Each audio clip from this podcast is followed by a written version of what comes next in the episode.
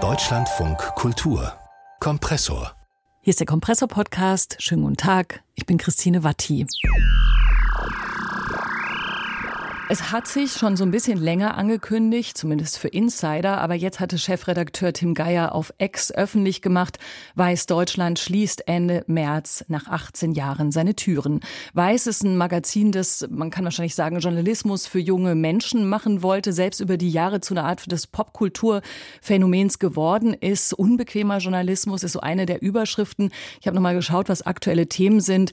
Ich habe Karneval im Frauenknast gefeiert, ist der Aufmacher oder auch wie Russland Deutschland alle Spuren queeren Lebens auslöscht. Also die Bandbreite zwischen Politik, Gesellschaft und Spektakulärem ist bei Weiß immer groß gewesen. Mein erster Kontakt mit dem Magazin war vor vielen Jahren das erstaunte Lesen eines Berichts über Sodomie als die Zeiten noch anders waren, waren wir ganz schön beeindruckt, dass es das wirklich auf die äh, erste Seite eines journalistischen Produkts geschafft hat. Woran jetzt aber Weiß tatsächlich in Deutschland gescheitert ist, das habe ich vor dieser Sendung den Popkulturjournalisten Christopher Patrick Cornels gefragt. Ich glaube, da muss man einfach knallhart sagen, dass das jetzt alles keine Überraschung ist, insofern als dass Weiß Media, der Mutterkonzern von Weiß, dem Magazin, äh, im Mai 2023 Insolvenz angemeldet hat und äh, in Anschluss Anschluss dann äh, daran dann eine, von einer Investmentgruppe aufgekauft wurde. Das heißt, das war jetzt eine Einstellung mit Ansage. Nichts daran ist eigentlich überraschend. Ähm, historisch gesehen ist es so, dass Weiß wahnsinnig erfolgreich war, Ende der Nullerjahre, Anfang der Zehnerjahre und dann aber auf Facebook reingefallen ist. Facebook hat ja berüchtigte Zahlen rausgegeben 2015 zur Videonutzung auf der Plattform. Und das hat dazu geführt, dass sich ein sogenannter Pivot-to-Video-Effekt ähm, eingestellt hat. Das heißt, viele Medienunternehmen äh, haben dann einfach mehr Fokus auf Video gelegt. Das Doofe war nur, dass dann ein Jahr später rauskam, dass diese Zahlen von Facebook erlogen waren. Das heißt, es gab gar nicht dieses große Publikum und damit auch nicht wirklich Monetarisierungsmöglichkeiten für diesen ganzen Videocontent, der damals damals produziert wurde. Und darunter hat dann auch Weiß gelitten. Und äh, was dann im Hintergrund passiert ist bei Weiß Media, dem Mutterkonzern, wie gesagt, ist, dass mehr Fokus wieder gelegt wurde auf die hauseigene Agentur, nämlich Virtual heißt die. Im Gegensatz zu Weiß, dem Laster, ist es Virtual die Tugend.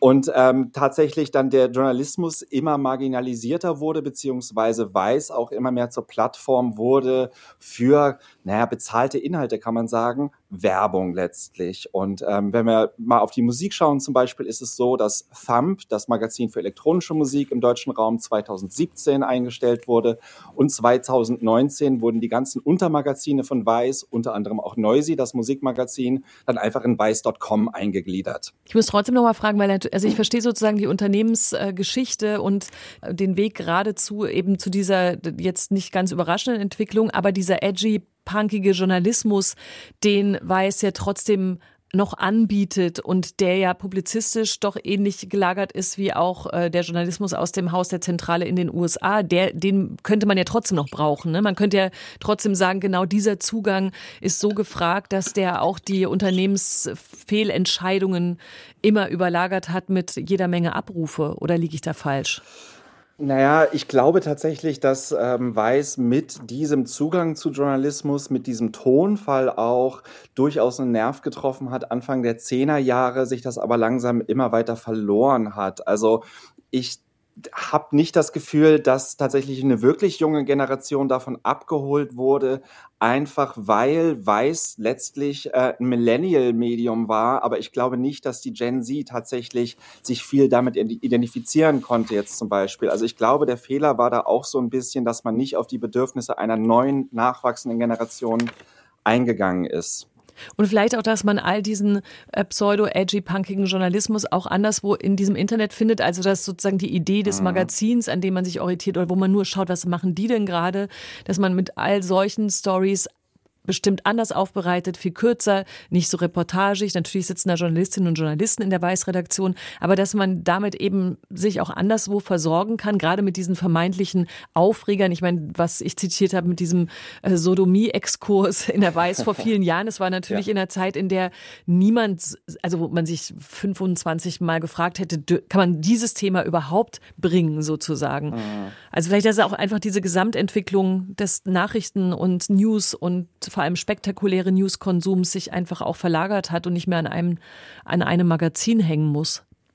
Ja, klar. Also das, da würde ich auf jeden Fall zustimmen, dass ähm, einfach der Tonfall, ähm, so wie er mittlerweile ist, beziehungsweise auch diese Political Incorrectness, für die Weiß lange Zeit stand, auch einfach wirklich nicht mehr dem Zeitgeist entspricht und damit auch letztlich diese ganzen Aufregerthemen vielleicht auch einfach nicht mehr das Interesse wirklich von einer breiteren Zielgruppe ähm, wecken und tatsächlich aber auch wenig halt, wie gesagt, journalistische Inhalte gemacht wurden. Ich habe in den letzten, ich glaube, vier, fünf Jahren oder sowas, wenn ich mal irgendwo einen Weißartikel irgendwo in meiner Timeline gesehen habe, war das dann meistens eine bezahlte Werbe Werbepartnerschaft mit, ich weiß nicht, Rapper XY erklärt mir, was sein Lieblingslieferdienst in Berlin ist. So äh, wenig habe ich das gesehen, dass irgendwie auch, sei es nur Freundinnen oder sowas, irgendwie wirklich noch richtige Inhalte teilen, weil ich glaube einfach, dass da verpasst wurde, diese Stimme weiß, den neuen Zeiten anzupassen.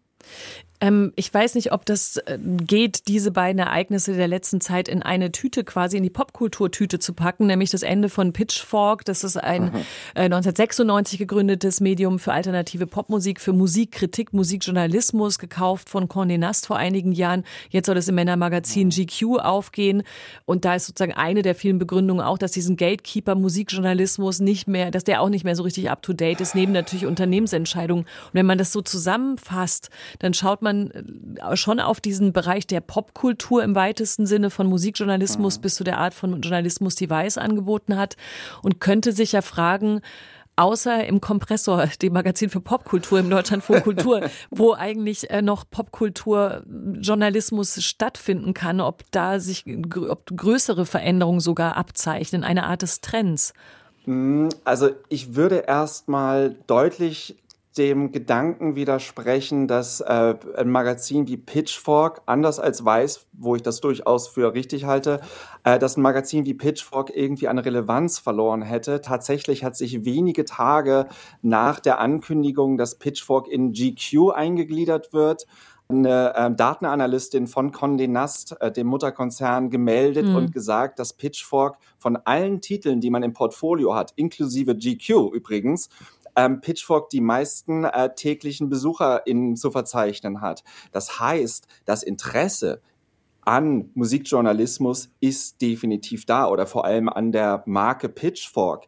Ich denke kurz gesagt, also das ist vor allem alles eine wirtschaftlich strategische Entscheidung mhm. gewesen und es hat weniger damit zu tun, dass Musik Kritik, Musikjournalismus jetzt nicht mehr relevant ist, weil erstmal gibt es Leute, die interessieren sich noch für viel mehr als das, was jetzt irgendwie von ihren Streaming-Plattform-Algorithmen zugeschwemmt wird.